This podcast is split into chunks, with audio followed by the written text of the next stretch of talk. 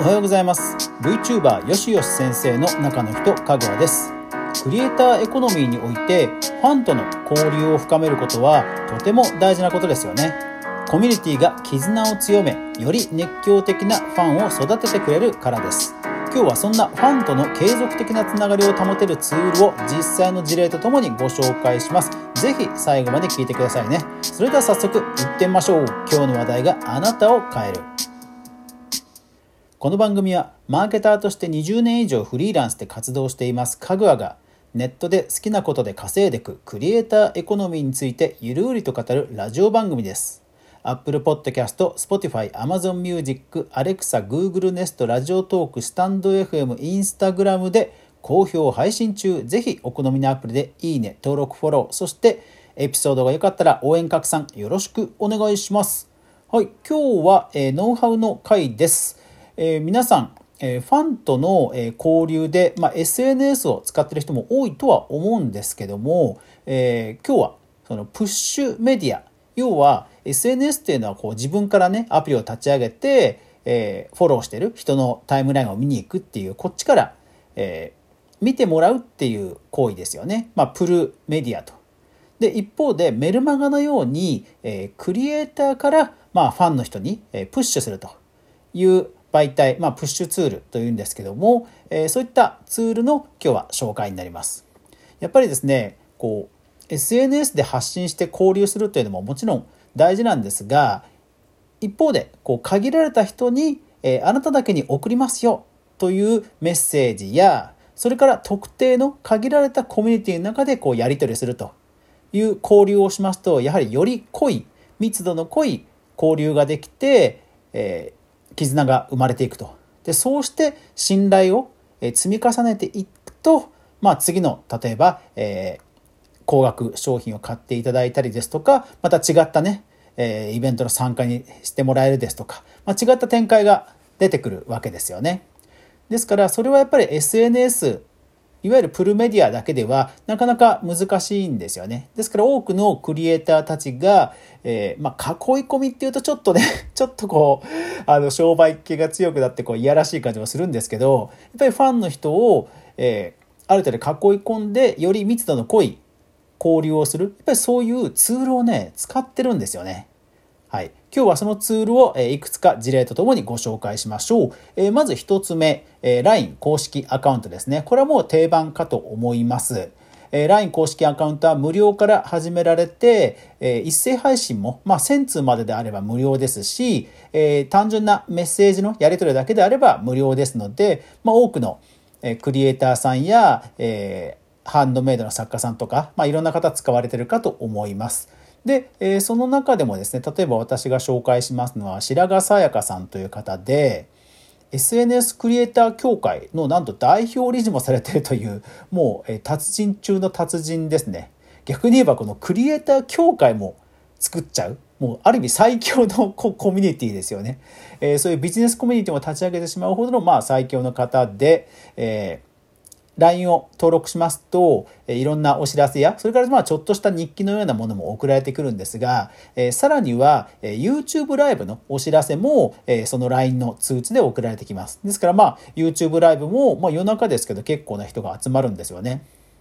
というように、まあ、ライブ配信もやはり特定の人に向けて、そして生のこう感覚をね、伝えられるということでは、より濃いコミュニティ、えー、熱量のこもったえ交流ができますので、このライブ配信というのも2つ目ご紹介し、ええ紹介したいです。ですから音声配信でももちろんいいんですよ。インスタライブでもいいんですよ。で、音声配信で言えばライブ配信の時には、例えばスタンド FM を使えば、より濃いコミュニティになっていった暁にはメンバーシップというね、有料のこう、さらに会員になってもらうということもできますので、やっぱりライブというのは熱量がすごく高まるものなのでそういったものも併用するとさらに強力になると。ですからライブという意味では YouTube ライブを使うというのももちろん手です。そして YouTube にもメンバーシップという機能がありますから、え月額課金のサブスクで、えより、え濃いファンの方にはそういったサービスも提供できるということですね。やっぱりライブというのはその時のテンションとか高まりとか熱量がものすごく伝わるので、まあ、えー、特に濃いファンの方に向けて提供するサービスとしてはまあおすすめですよね。でライブというとこう単純な時間拘束まあ、もちろん事前の準備はある程度は必要ですけども何かこうね収録をして編集をするとか文字の構成をするとかというのは多分それほど必要としなくて、えー、素の状態をファンの方に届けるという方がおそらく好まれると思いますので、えー、運営側もやっぱりある程度負担は楽ですよね。続けられる有料の特典かと思います。ですから、えー、ライブなどもやられていない方は YouTube やインスタライブそれから音声で顔出しが、えー、顔出しがちょっと、えー、辛いなと、えー、音声がいいなという方です例えばスタンド FM やラジオトークなどが、えー、できるかと思います。はい、ですからライブなども、え、ぜひぜひ、え、検討されるといいんじゃないでしょうか。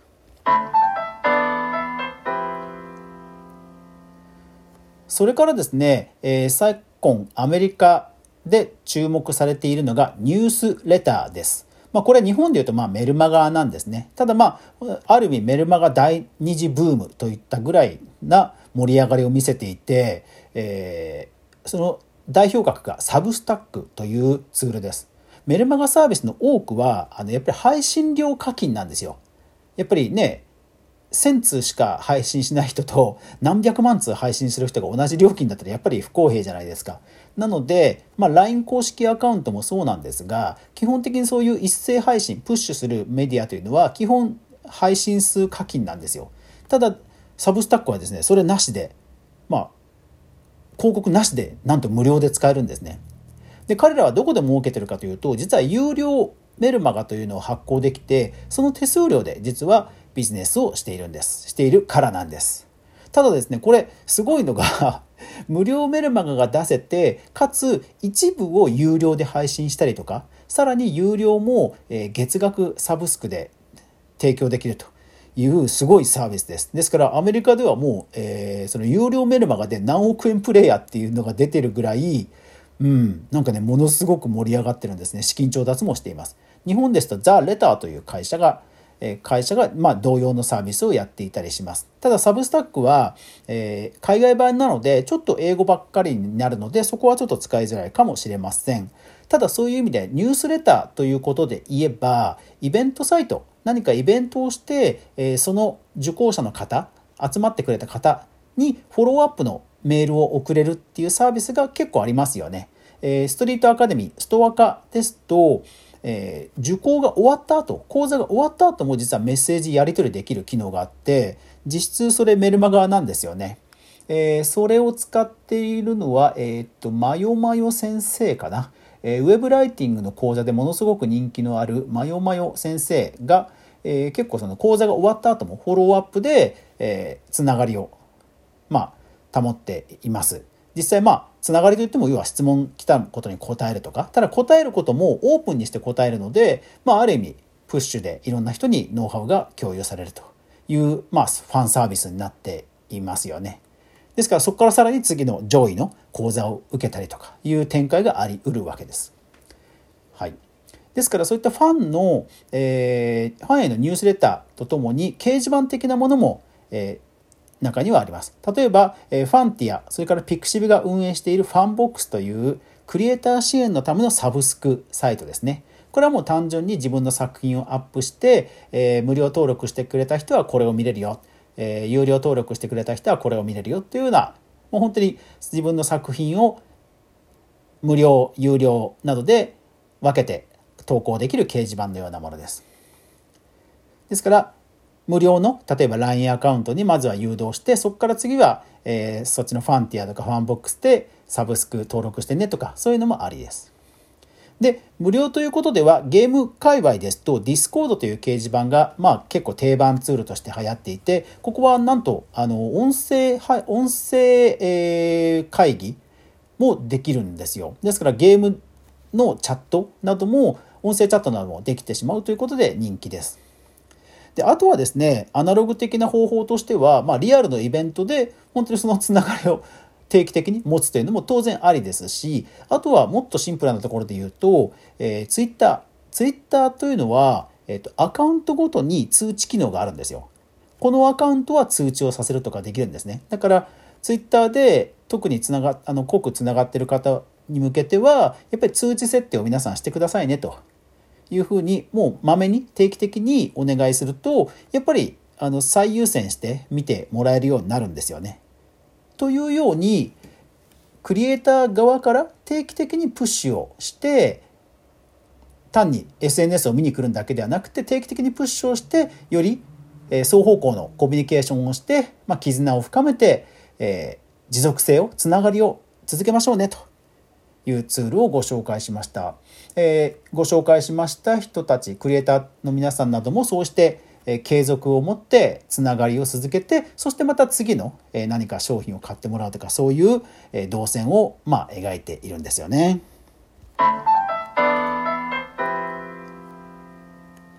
はい、えこれらのツールはやっぱり特徴メリットデメリットそれぞれあってあと、えー、クリエイター自身の合う合わないというのもあるのでぜひ慎重に、えー、選んでみてください、えー、特にこういったリストがたまるもの要はストックとしてたまるものっていうのはそうそう変更ができないのであのね導入自体はやっぱり慎重にした方がいいとは思います。